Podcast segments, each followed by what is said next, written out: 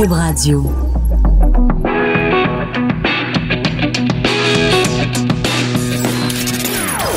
Des opinions bien à elle. Sophie Durocher. Son franc-parler ne laisse personne indifférent. On n'est pas obligé d'être d'accord. Bonjour tout le monde, comment allez-vous? J'espère que ça se passe bien pour vous en ce jeudi 21 février 2019. Moi, ben, vous pouvez pas me voir en ce moment, mais sur mon visage, il y a un grand sourire. Je n'arrête pas de rire. Ça fait à peu près 24 heures que je ris. C'est une histoire qui est sortie dans l'actualité. Je, je, je ne peux m'empêcher de rire et de sourire. Alors, c'est une école à Gatineau qui a décidé de s'attaquer de front au problème d'hyperactivité chez les garçons. Donc, à partir de la prochaine rentrée scolaire, à l'école du Cheval Blanc à Gatineau, il va y avoir une partie de la cour d'école délimitée par des, des cônes oranges. Puis dans cette petite portion de la cour d'école, les élèves vont avoir le droit de se bousculer. Pas dans le reste de la cour d'école. Puis c'est seulement les élèves de troisième année. Puis c'est seulement pendant certaines récréations. Puis on peut pas se bousculer n'importe comment. Ben non, il faut que ce soit pacifique. Il faut que ce soit une bousculade pacifique. Que ça, va être encadré par des enseignants qui, en plus, ils vont avoir déterminé qu'il y a seulement cinq façons de se bousculer qui sont acceptables. Parce qu'il faudrait surtout pas qu'il y ait un petit minou qui se blesse, qui soit égratigné. Faudrait surtout pas qu'il y ait quelqu'un qui se fasse un petit bobo. Alors moi, je propose à l'école du Cheval Blanc à Gatineau de carrément mettre du papier bulle autour des enfants.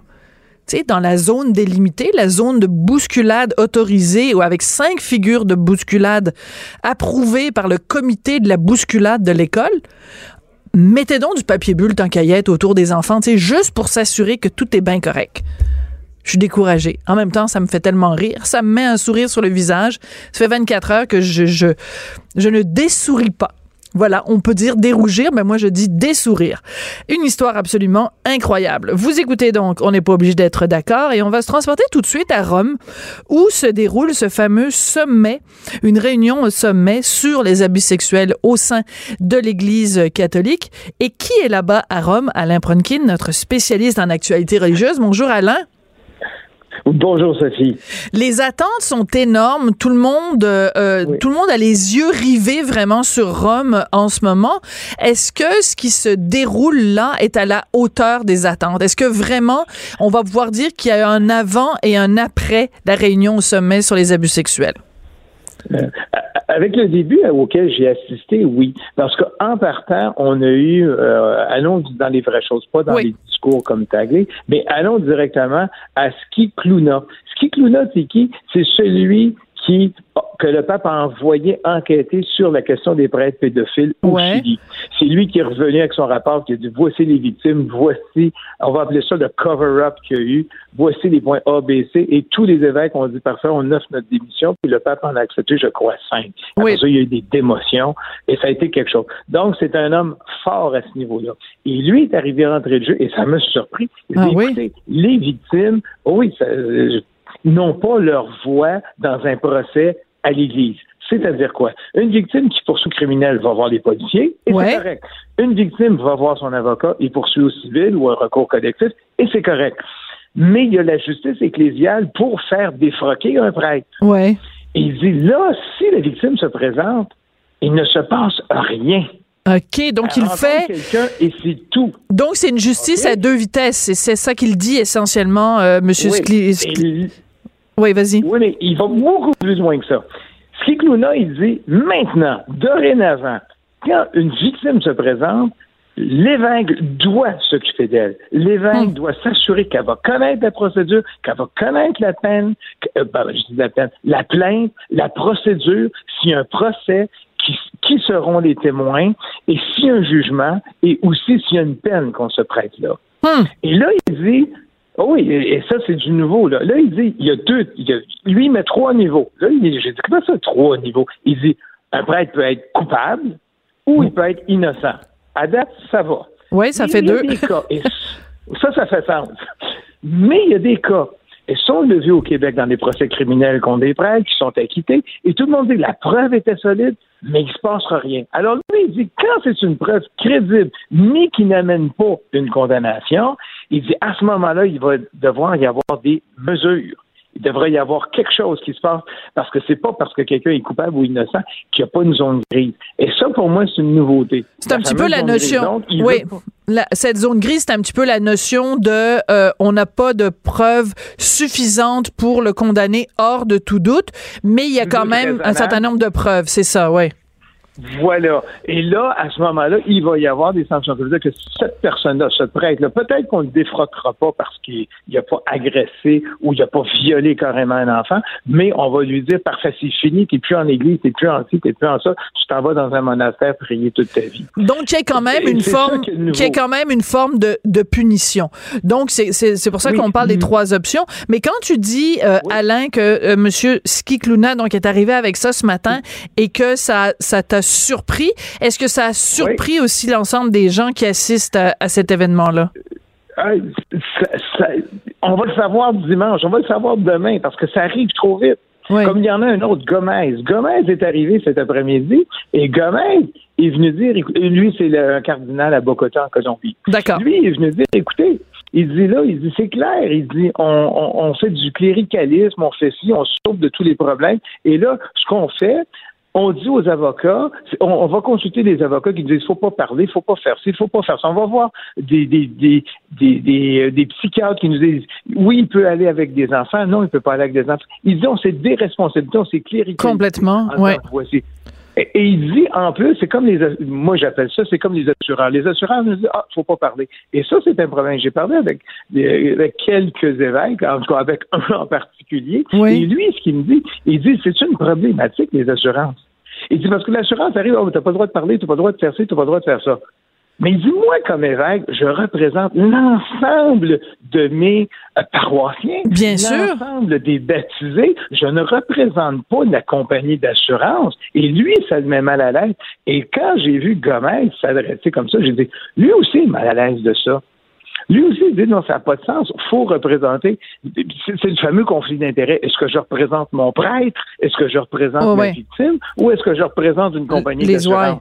C'est ça. Mais c'est aussi toute la question. C'est la pire chose. Oui, mais en même temps, euh, la seule chose qui devrait guider ces gens-là, c'est de protéger les victimes. Parce que l'intérêt supérieur dans une cause comme celle-là, c'est l'intérêt de la victime. Peu importe les, prérogatives de la compagnie d'assurance ou peu importe les prérogatives du, du prêtre ou du curé ou du cardinal ou de l'évêque ou de l'archevêque, c'est aux victimes qu'il faut d'abord penser, non? Oui, et moi, ce que je trouve, et c'est pour ça que je pense qu'il va ressortir quelque chose. Même si le pape a dit qu'il n'y aura pas de rapport officiel, ce qui est important, c'est que le pape, ceux qui ont été nommés dans cette commission-là, c'est des gens qui sont, on va les appeler des pro-papes, pro-pape François. Il n'y a pas d'ennemis là-dedans. Il n'y a pas le cardinal Muller, il n'y a pas ses ennemis.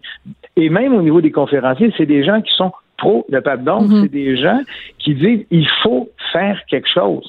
Oui, on ne pourra pas tout régler les problèmes, mais on peut avancer pour une fois dans la bonne direction? Donc, le pape, dimanche, va aller à sa messe à la fin de sa messe, il va faire le rapport sur tout ce qui est arrivé. Il va dire voici avec quoi on s'en va. Bon, il y a des points faibles. Euh, la première chose, c'est que sur les deux, à peu près, il y a 190 personnes qui sont convoquées. Il y a seulement 10 femmes qui représentent des communautés religieuses. c'est pas beaucoup. il y a des femmes qui sont agressées. Oui, mais en même temps, on en a parlé cette...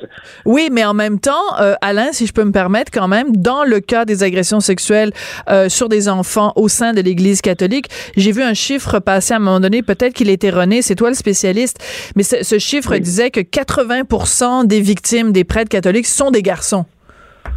Oui, je pense quelque chose comme ça, oui. Il y a, mais il y a aussi une partie de, de, jeunes femmes qui sont violées, des religieuses qui sont violées, on ne va pas te le cacher. Bon, mais si on y va sur les jeunes, on va dire les jeunes garçons. Bon, mais il y, a ça un peu comme difficulté. Et, l'autre chose, c'est, et c'est ça qui va être une problématique, c'est que ça va bien pour convaincre ces évêques. Le pape dit à ces évêques, voici, voici, voici. Le problème, c'est les communautés religieuses. Est-ce que les communautés religieuses elles vont dire oui, d'accord, on va adhérer à ça. Parce que là, hmm. d'après moi, ça va être un petit peu plus difficile. Parce que un évêque est nommé ultimement par le pape. On s'entend? Oui.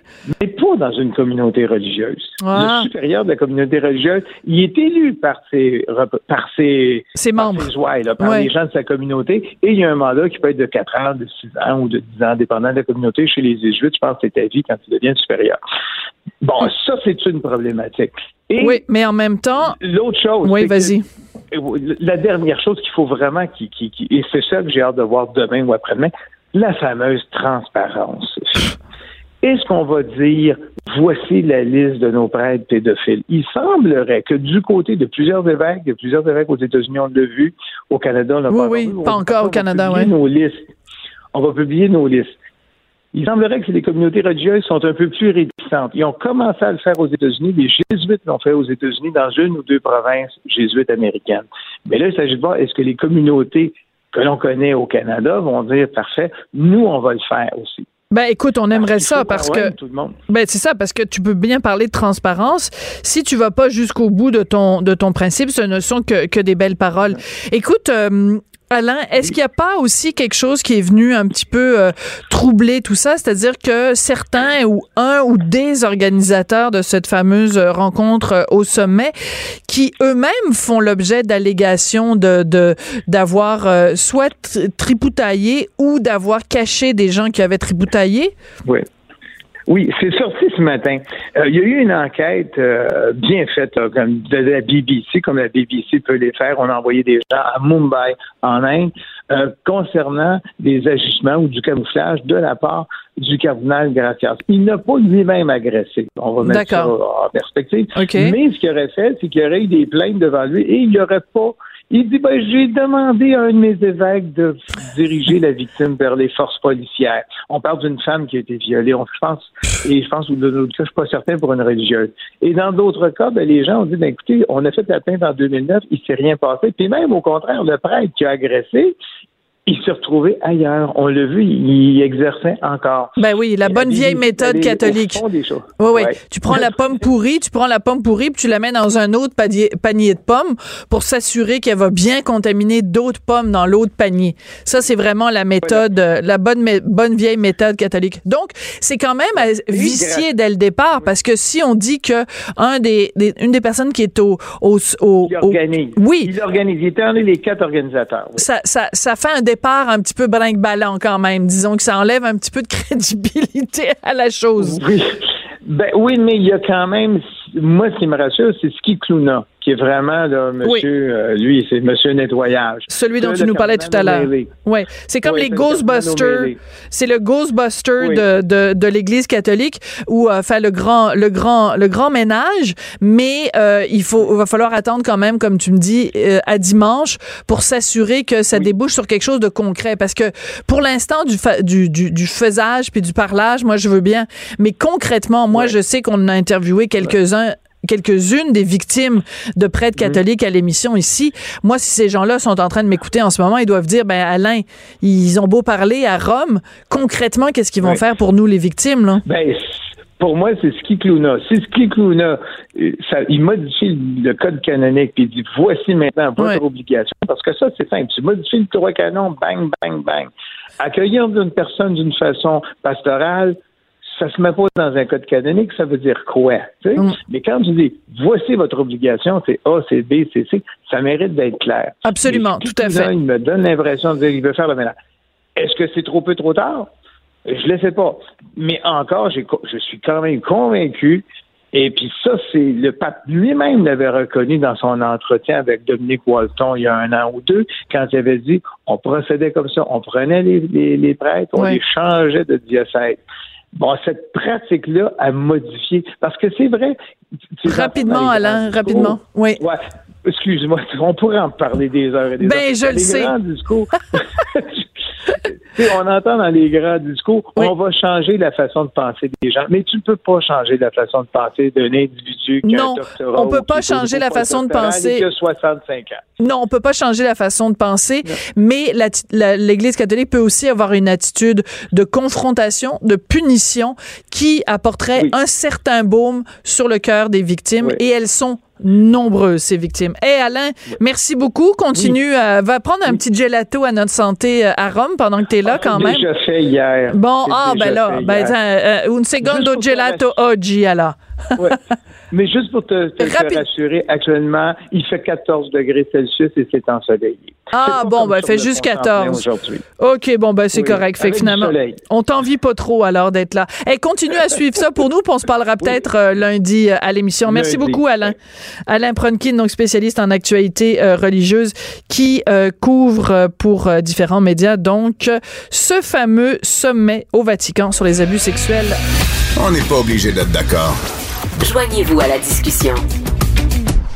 Appelez ou textez. 187 Cube Radio. 1877 827 2346. Il y a quelques années, j'avais lu un livre absolument formidable qui s'intitule Deux garçons à la mer, M-E accent grave R-E, un livre de Guylaine Gay, où elle parlait de son quotidien avec ses deux fils autistes, un quotidien fait de, de petites victoires, euh, de choses parfois un peu dramatiques, mais aussi de beaucoup d'amour et de beaucoup d'éclats de rire. C'est un livre absolument extraordinaire.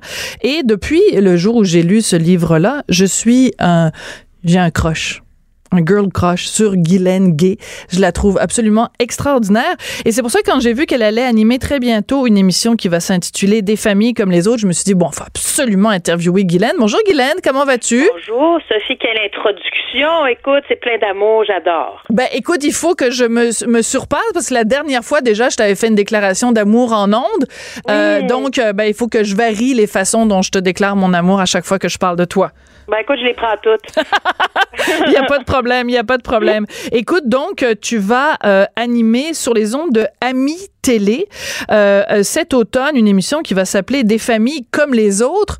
Et en fait, on dit des familles comme les autres, mais c'est pas vraiment des familles comme les autres parce que leurs enfants ou un membre de la famille est différent. On peut dire ça comme ça quand même. Absolument, absolument. Ben, à vrai dire, le mandat euh, de l'émission, c'est que je vais recevoir des familles qui vivent avec soit un enfant, un ado ou un adulte euh, en situation de handicap. Donc, on parle de tout, euh, tout handicap. Là. Euh, moi, c'est sûr que l'autisme, ça me touche beaucoup, je le vis, mais ce que j'aime justement du mandat de l'émission, c'est que je vais découvrir hmm. euh, plein de familles qui vivent plein de, de réalités euh, différentes aussi. Hein. C'est le quotidien, c'est différent dans chaque famille. Imaginez quand on a un enfant ou un, ado, un adulte handicapé, ben là, on parle de vraiment un, un quotidien atypique. Donc, mon mandat, c'est ça, c'est de recevoir des familles toutes différentes et de parler de leurs défis, de leur réalité, mais je veux aussi, Sophie, qu'on parle de leur joie et des, moments de, bonheur que ces familles-là vivent parce que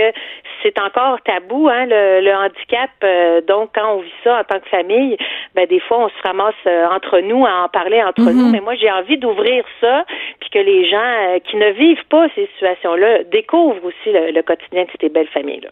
Oui, c'est ça, parce que ben c'est pas évident d'essayer d'imaginer. Par exemple, tu dis bon, c'est pas forcément des enfants, ça peut être des adultes alors, mettons une famille, je prends un exemple comme ça, où, par exemple, la mère est euh, non-voyante, ou euh, une famille où il y a un ado qui est euh, en, en, fauteuil roulant. Bon, ben, c'est sûr que le quotidien de toute la famille s'en trouve bouleversé dans, dans tous les sens du terme, mais si tu le connais pas toi-même dans ta vie de tous les jours, tu n'as aucune idée d'à quoi ressemble ce quotidien-là. Donc, il y a un côté de démystifier aussi, j'imagine, dans l'émission.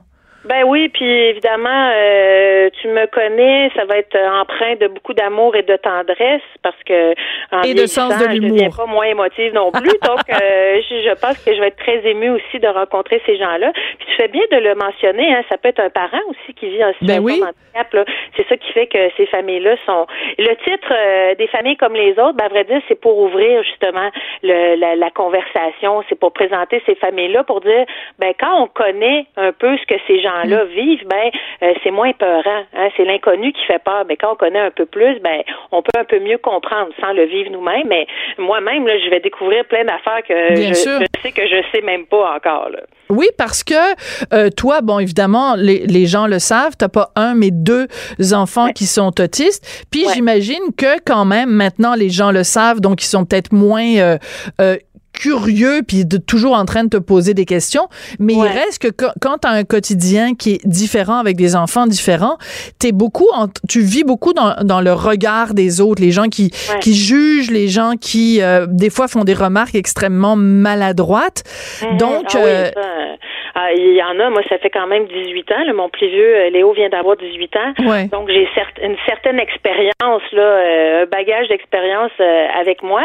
Mais reste que, à ce jour, il y a encore des commentaires, il y a encore beaucoup de mystères autour des, des, des, personnes handicapées elles-mêmes. Puis moi, je suis contente de les rencontrer, puis qu'elles parlent pour elles. Moi, je vais être juste un vecteur d'amour hmm. là-dedans. Là. Je, c'est moi qui vais les accompagner, mais je veux que, que ces gens-là racontent leur réalité puis que ce soit intéressant pour euh, quelqu'un de neurotypique là, qui va s'arrêter, qui va dire oh mon Dieu, je connaissais pas ce, ce, cette condition-là, ce handicap-là, euh, de quoi peut bien avoir l'air leur quotidien. Puis moi, c'est cette curiosité-là que j'ai envie de, piquer avec euh, des familles comme les autres. Bon, là, tu viens d'utiliser un mot neuro.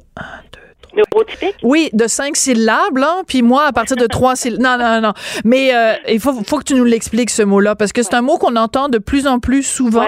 Mais euh, je pense qu'on est quand même rendu au stade où il faut quand même qu'on l'explique. Alors, vas-y, euh, professeur, professeur Gay, expliquez-nous. donc, à vrai dire, neurotypique, c'est ce qu'on va dire, entre guillemets, les normaux. Hein? C'est ceux qui sont normatifs, là, ceux qui n'ont pas de handicap, de condition ou de... Donc, toi, tu es neurotypique, mais tes enfants ne le sont pas. Non, exactement. Mes enfants sont donc euh, atypiques, euh, neuroatypiques, donc ne sont pas, euh, à vrai dire, euh, l'autisme que je connais, c'est la condition que je connais le mieux, même si je ne connais vraiment pas tout de ça et que chaque jour est composé d'un lot de mystères assez incroyables, même hmm. encore.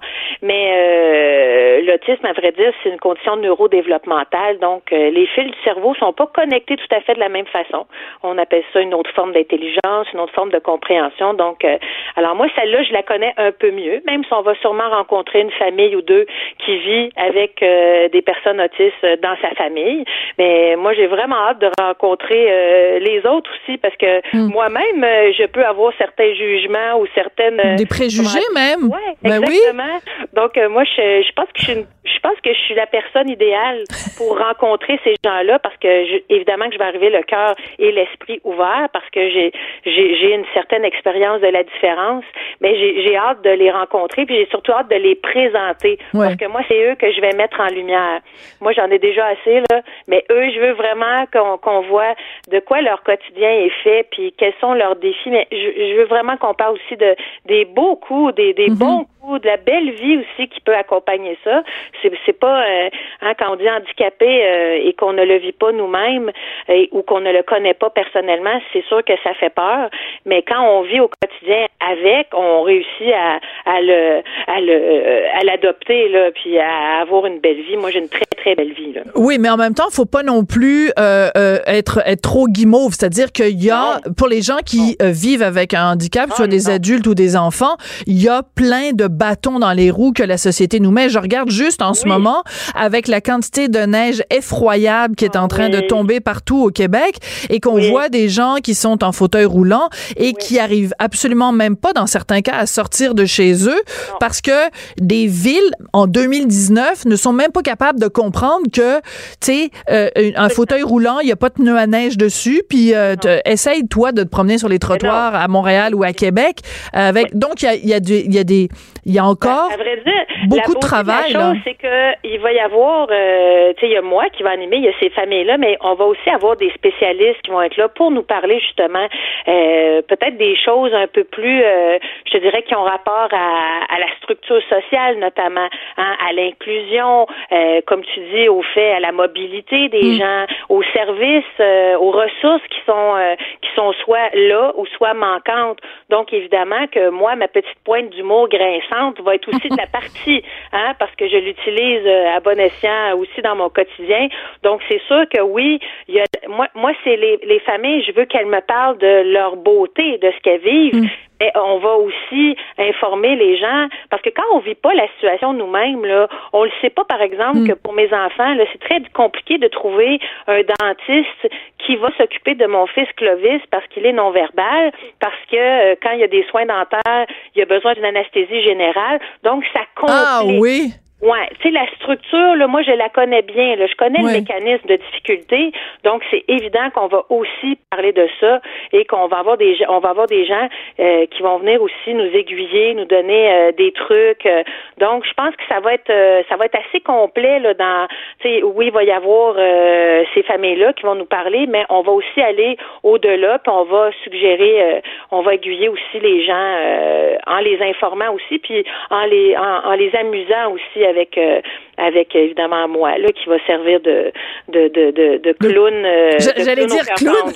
J'allais dire clown, puis je me suis dit dans ma tête, Sophie, traite-le pas de clown parce que ça va peut-être l'insulter, mais finalement ah, tu le fais toi-même, fait que c'est correct. Non, moi je, je déteste pas le terme euh, en ce sens où je connais ma nature, je connais ma bonhomie, mais je connais aussi ma fibre qui est très sensible. Hein. Moi, je suis très sensible à la réalité des, des, des parents comme moi, des familles comme la mienne, et mm. jamais je dis que notre quotidien facile. Au contraire, c'est une course à, obstacles. C'est les 12 travaux d'Astérix mm. quand on veut obtenir un service ou une ressource.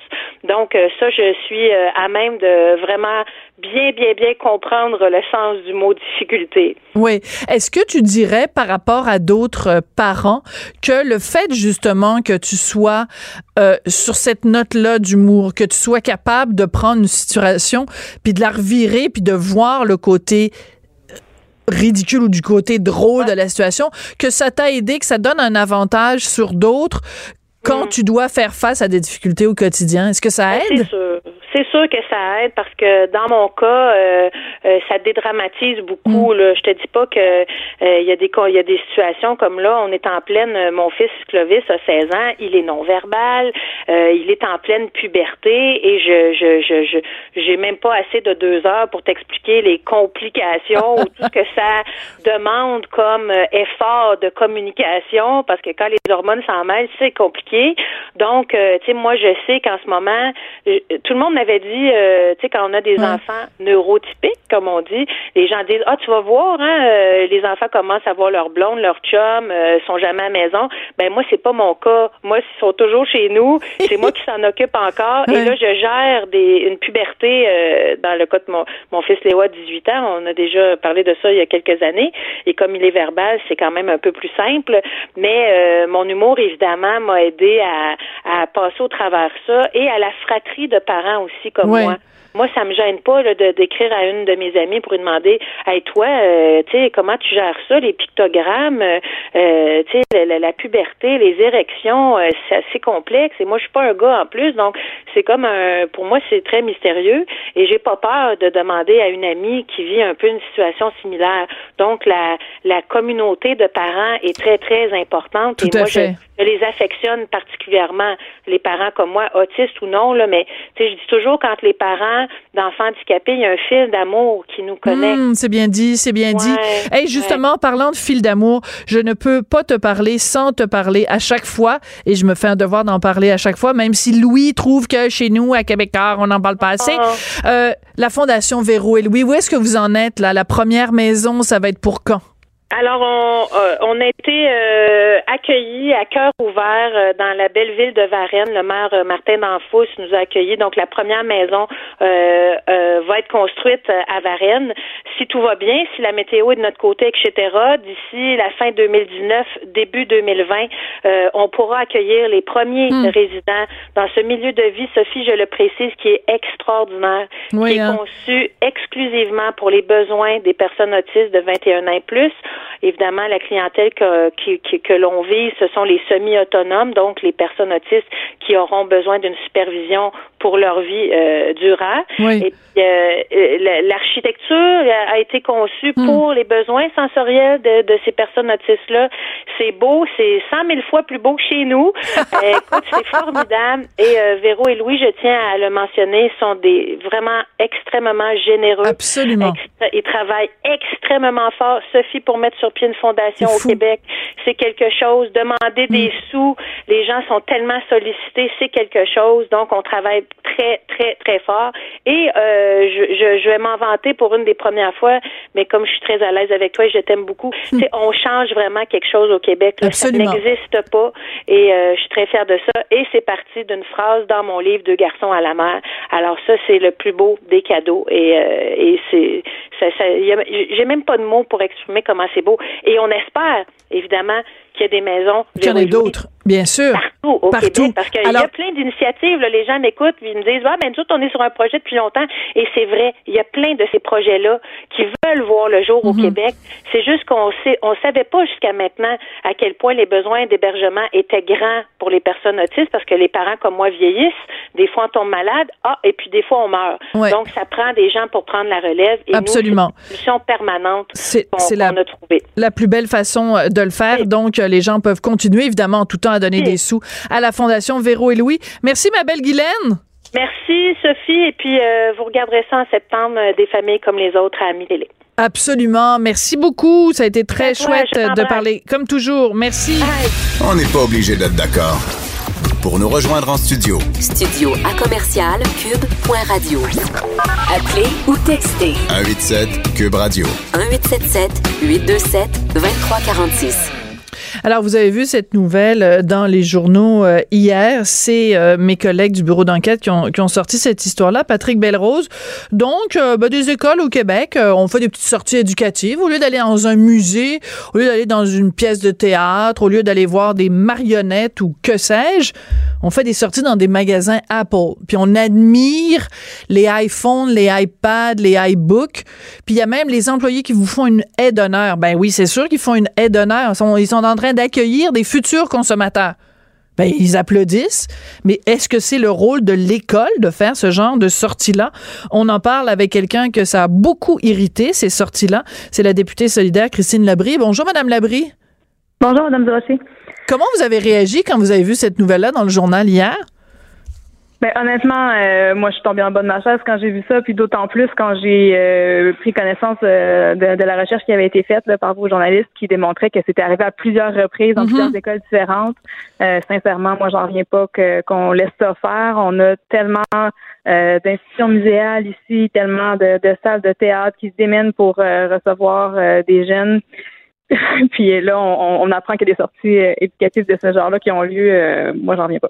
Oui. Alors, c'est pas souvent que je sois d'accord avec des députés de Québec solidaires, mais dans ce cas-ci, je, vous avoue que je suis entièrement d'accord euh, avec vous parce que c'est pas tellement le fait que ce soit euh, une sortie chez Apple, mais de façon générale, peu importe que quelle entreprise euh, que ce soit, si c'était chez McDo, je trouverais ça aussi scandaleux. Si c'était sur, c'est pas le fait que ce soit de l'entreprise, mais c'est le pas le fait que ce soit Apple, je veux dire, mais c'est le fait que ce soit une entreprise privée, un magasin n'est pas une sortie éducative.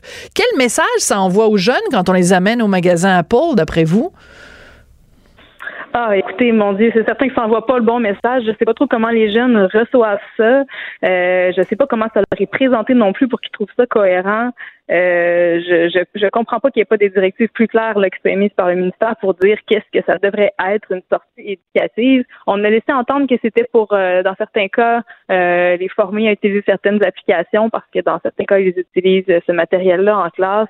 Je pense que s'il faut former quelqu'un à ce moment-là, il faut former les enseignants euh, par ailleurs et puis ensuite ils pourront transmettre euh, le contenu aux élèves. On n'a pas d'affaire en aucun cas à amener des élèves dans un magasin quel qu'il soit, peu importe euh, peu importe quelle marque. Il y a quelque chose de très particulier parce que le ministre Robert, donc le ministre de l'Éducation, euh, au début laissait entendre, parce que bon, en France, il y avait eu des reportages qui avaient montré que ce genre de visite avait eu lieu et la France, après, a interdit ces visites-là. Donc, le ministre Robert, au début, disait, bon, on pourrait peut-être les interdire. Finalement, il dit non.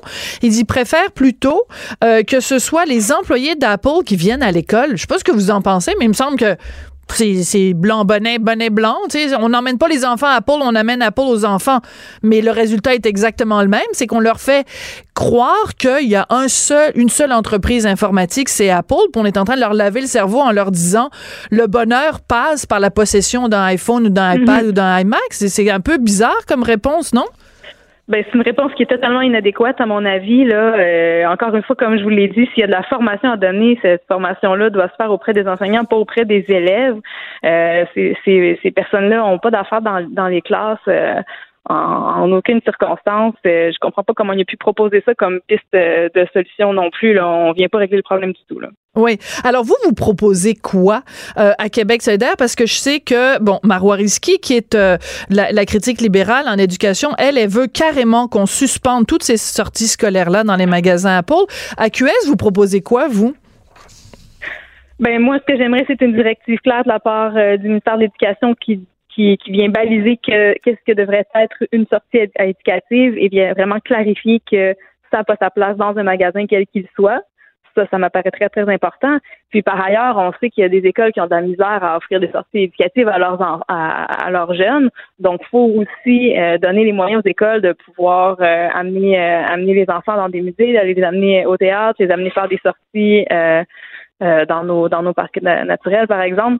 Euh, c'est certain que s'ils n'ont pas de moyens pour réaliser des sorties dans des lieux comme ça, puis qu'on leur offre gratuitement une sortie dans un magasin Apple qui, qui est financé par Apple, ben s'ils n'ont rien de mieux à offrir aux jeunes, euh, ça, ça, se peut qu'ils soient mal pris et qu'ils fassent ce choix-là. Donc, il hmm. faut leur donner aussi les moyens d'offrir autre chose. Oui, c'est ça, parce que l'élément économique est quand même euh, est quand même important, parce qu'on sait que dans les écoles, ben évidemment, c'est toujours des économies de, de bout de chandelle. Alors justement, quand il y a un sous-financement dans les écoles, ça laisse la porte complètement ouverte à l'entreprise privée qui se dit ah ben tiens c'est parfait, on se frotte les mains. Voici un domaine où les gens ont des besoins financiers. Nous, on va arriver comme des sauveurs sur notre grand cheval blanc, puis on va venir les aider. Mais si les écoles étaient financées adéquatement, on n'aurait pas besoin de se tourner vers l'entreprise privée. Ben exactement. Bon, ben, je suis d'accord. je suis contente que vous soyez d'accord. On devrait pas avoir besoin de se tourner vers les écoles, vers, ben les entreprises euh, privées pour offrir euh, des activités euh, à nos enfants. Là, qu'on en soit rendu là, c'est vraiment dommage, honnêtement, là, parce qu'on a un système d'éducation de qualité ici, puis là, on voit les effets du sous-financement. Oui. Il y a un autre dossier, mais je vous, je vous prends peut-être un petit peu au dépourvu, mais j'en parlais en début d'émission, cette école euh, à Gatineau, dans un domaine complètement différent, mais ça, ça concerne l'éducation, puis vous êtes euh, critique euh, chez QS en, en matière d'éducation. Donc, vous avez sûrement entendu parler de cette école, donc à Gatineau, l'école du Cheval Blanc, qui, à partir de la prochaine rentrée, uniquement pour les élèves de troisième année, va avoir une aire protégée dans la cour où les élèves vont pouvoir se bousculer, mais pas n'importe comment, là, ça va être supervisé, encadré par des professeurs. Puis il y a seulement cinq façons de se bousculer que les enfants vont pouvoir utiliser. Est-ce que c'est le genre de choses que vous préconisez, vous, à QS, ou vous êtes un peu comme moi, vous trouvez ça un peu ridicule d'avoir comme une aire de bousculade? Bon, c'est une bonne question. Écoutez, c'est certain que euh, je pense qu'on a tendance souvent dans notre société à surprotéger les enfants mhm. et d'après moi, ça représente un problème. Euh, ensuite, il faut faire très attention quand on crée des espaces comme ça parce qu'il y a quand même de l'intimidation qui existe dans nos écoles. Donc, faut pas, faut, faut, faut faire très attention de ne pas créer un espace où, euh, où ce qui s'y déroule ne sera pas euh, encadré correctement. Euh, J'ai pas pris connaissance des détails du, du, projet mhm. euh, de cette école-là en particulier. Euh, ce que je peux vous dire, c'est que je pense qu'effectivement, quand les enfants sont, en période de récréation, c'est un moment qui doit servir à bouger. Est-ce qu'ils ont besoin de se bousculer pour ça? Euh, je ne crois pas, mais est-ce qu'on devrait les laisser jouer avec la neige, par exemple? Ben oui. Probablement oui. Mais vous trouvez pas qu'on est un petit peu dans le système euh, scolaire, un petit peu euh, justement trop, euh, on, on veut qu'il n'y ait rien qui dépasse. Puis là, ben, tu sais, je sais pas vous, quel âge vous avez, mais moi, quand j'étais jeune, dans la cour d'école, ça servait à ça. On lâchait notre fou, euh, on courait partout. Euh, c'est sûr qu'il y en avait à un moment donné qui tombaient, puis oui, il y avait un petit bleu quelque part, puis il y avait des genoux égratignés, mais ça s'appelle être des enfants. Puis aujourd'hui, en 2019, on a l'impression que toutes sortes de choses qui viennent naturellement aux enfants, faut que ce soit encadré, faut que ce soit materné. Tu sais, il y a le gouvernement, mais il y a du gouvernement aussi dans les écoles. Non? Ben, je partage votre préoccupation là-dessus, puis c'est vrai, puis c'est vrai dans les écoles, puis c'est vrai euh, au sein de, des familles. Je pense qu'on a vraiment tendance à se protéger les enfants, puis on oublie que quand quand un enfant tombe, ben, il apprend à se relever aussi.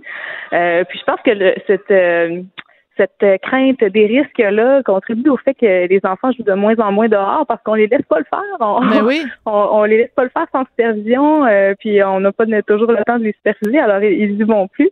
Euh, puis on les empêche de, de, de, grimper. donc c'est quand même assez c'est quand même assez problématique, je pense. Mais il y a la question aussi des filles et des garçons. Puis je sais qu'à Québec solidaire, vous il faut pas trop avoir une éducation genrée. Puis il faut élever les filles et les garçons de la même façon.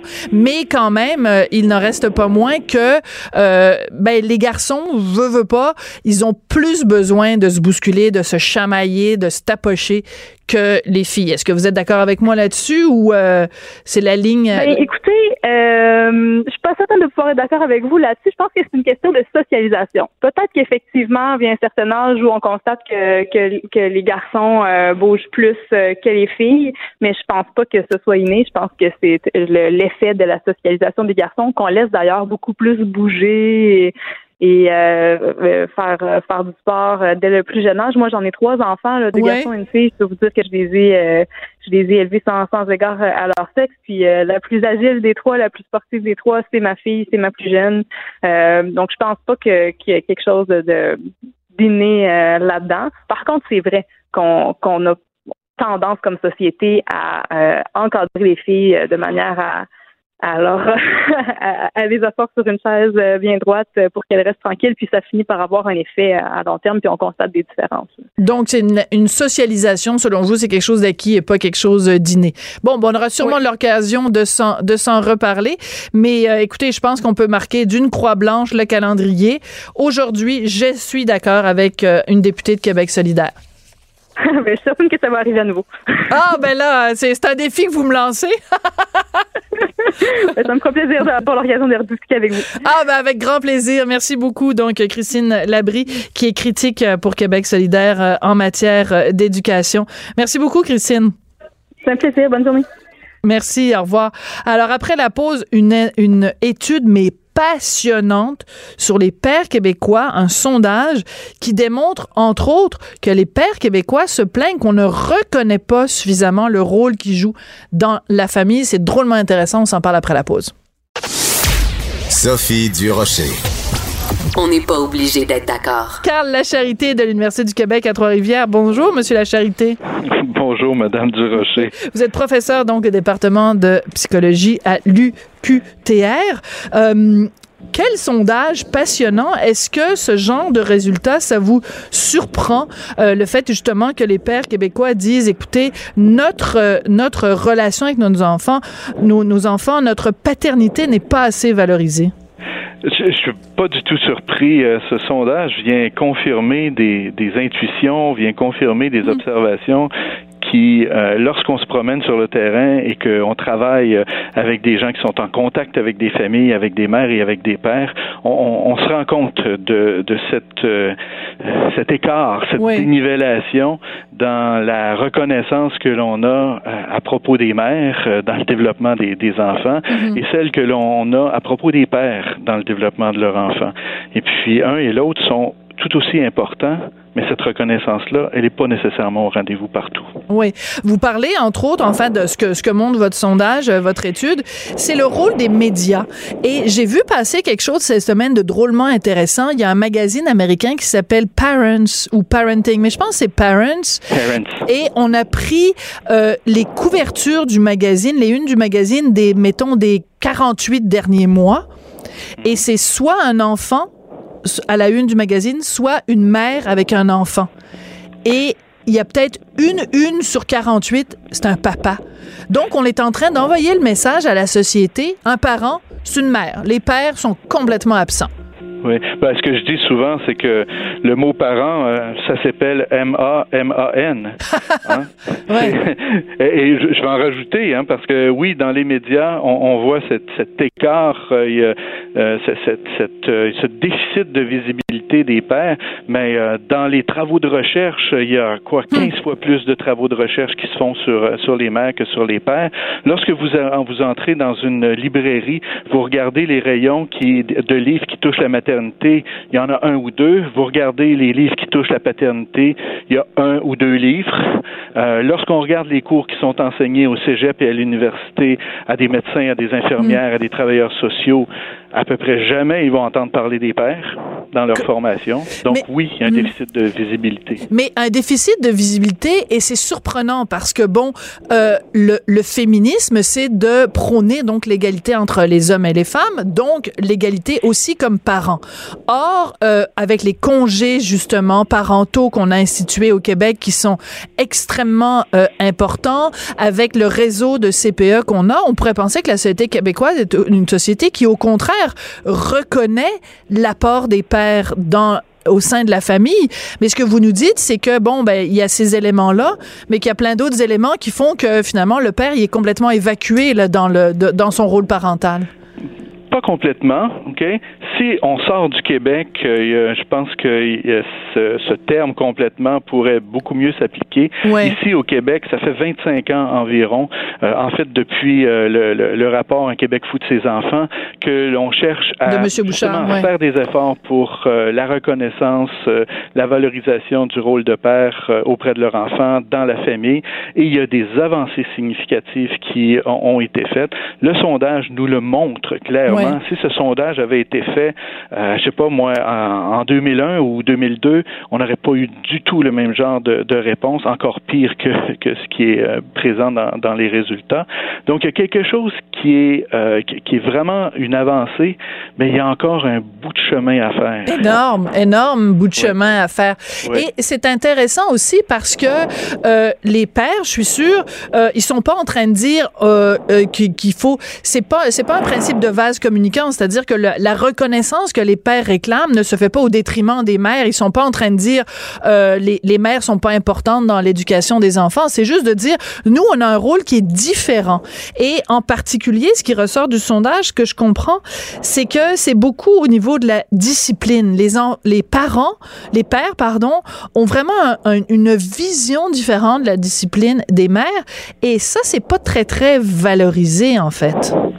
Ben, euh, oui, il y a quelques, éléments sur lesquels les pères vont rapporter euh, être différents, agir différemment des mères. Mais le résultat qui est aussi tout à fait intéressant, c'est que les pères sont aussi en train de nous dire ce qu'on fait, ça ressemble beaucoup à ce que les mères font aussi, mais pas tout à fait. Et la question de la discipline arrive euh, comme un, élément que les pères euh, mettent en évidence. Mais euh, je vous entendais parler tout à l'heure sur la question des jeux de bataille. Oui. donc toute la question de la manière dont les pères vont jouer avec leur enfant, c'est aussi quelque chose qui est différent. Il y a aussi la, la, la question de euh, le lien ou le rapport au risque que le père va euh, Tellement. dans sa relation avec ses, ses enfants, autant les garçons hein, que, que, les filles. Il va les inviter à prendre des risques, mm. souvent un peu plus que ce que les mères vont, vont faire. Il y a, il y a, un, collègue français qui avait observé euh, mm. euh, des, des, des, mamans et des papas à, la piscine euh, mm. pour un cours de natation avec des, leurs bébés. Et puis, il, observait que les mères avaient tendance à faire en sorte que de, de retourner leur bébé vers eux dans, dans la piscine. Et les pères avaient tendance à faire le contraire, à retourner le bébé vers la piscine. Ah, comme c'est intéressant. C'est drôle parce que mon mari, euh, qui a trois enfants, euh, il, utilise toujours l'exemple euh, suivant. Il dit une mère et un père devant leur enfant qui est en train d'escalader un arbre, qui est en train de grimper dans un arbre. La mère va dire va pas trop haut, fais attention. Puis le père va dire hey regarde la branche tout en haut, es-tu capable de te rendre? Alors on, on, est. Puis c'est important de reconnaître ces différences là aussi parce que c'est ça qui fait que un individu grandissant avec un père et une mère euh, ou avec deux pères, deux mères, c'est correct aussi. Euh, mais un individu en grandissant va être exposé à différentes approches. Puis il y en a pas une qui est meilleure que les autres. Et c'est ça qui est un peu achalant des fois avec. Moi, c'est un problème que j'ai parfois avec les mères québécoises que elles sont constamment en train de critiquer les gars en disant si tu le fais pas à ma manière, c'est pas la bonne manière, puis c'est pas correct. Ça fait, ça participe aussi à la dévalorisation. Oui, oui. c'est pour ça qu'un sondage comme celui-ci, il, ne s'adresse pas seulement euh, aux pères pour euh, être en train de rendre visible, euh, de, construire un discours hmm. social sur, sur les pères, mais il s'adresse aussi aux femmes. Absolument. en leur disant laissez-nous la place. Tout à fait. Hein? Et, les pères, dans le sondage, vont aussi indiquer que euh, ce qui est important pour eux, c'est le travail en équipe qu'ils font avec la mère. Hmm. La coparentalité. Il y a quelque chose de très, très, enfin, il y a plein, plein, plein de choses intéressantes dans ce sondage-là. On pourrait passer une heure là-dessus. C'est vraiment un sujet passionnant. Mais on, on, entend souvent les femmes parler de la charge mentale euh, qui leur incombe, supposément. On entend souvent les femmes dire, bon, moi, mon gros problème, c'est la conciliation travail-famille. Puis c'est passionnant parce que dans votre sondage, la gestion du temps est l'élément le plus difficile dans le quotidien des pères. Rapidement, Monsieur la Charité, c'est quand même génial. Ça montre que les pères aussi sont préoccupés de ne pas avoir assez de temps avec leurs enfants. Tout à fait, et que euh, la conciliation famille-travail, c'est pas seulement une problématique féminine, hmm. ça doit aussi être une problématique masculine, paternelle, pour qu'il y ait des choses qui changent. Et le sondage nous invite à regarder aussi dans, dans cette direction. Ben écoutez, ça a été passionnant, vraiment. J'adore ce genre d'information-là qui vient un petit peu remettre euh, les pendules à l'heure, puis prendre un peu la défense des pères québécois qui sont parfois un peu malmenés, entre autres dans les publicités. Ça n'a juste aucun sens. Dans les publicités, dans les téléromans. Et c'est là-dessus qu'on se quitte. Merci beaucoup, Monsieur La Charité. Je vous en prie, Madame Durocher. On aura sûrement l'occasion de se reparler. sûrement. Carl La Charité, qui est professeur au département de psychologie à l'Université du Québec à Trois-Rivières. Merci beaucoup d'avoir été là. Cube Radio.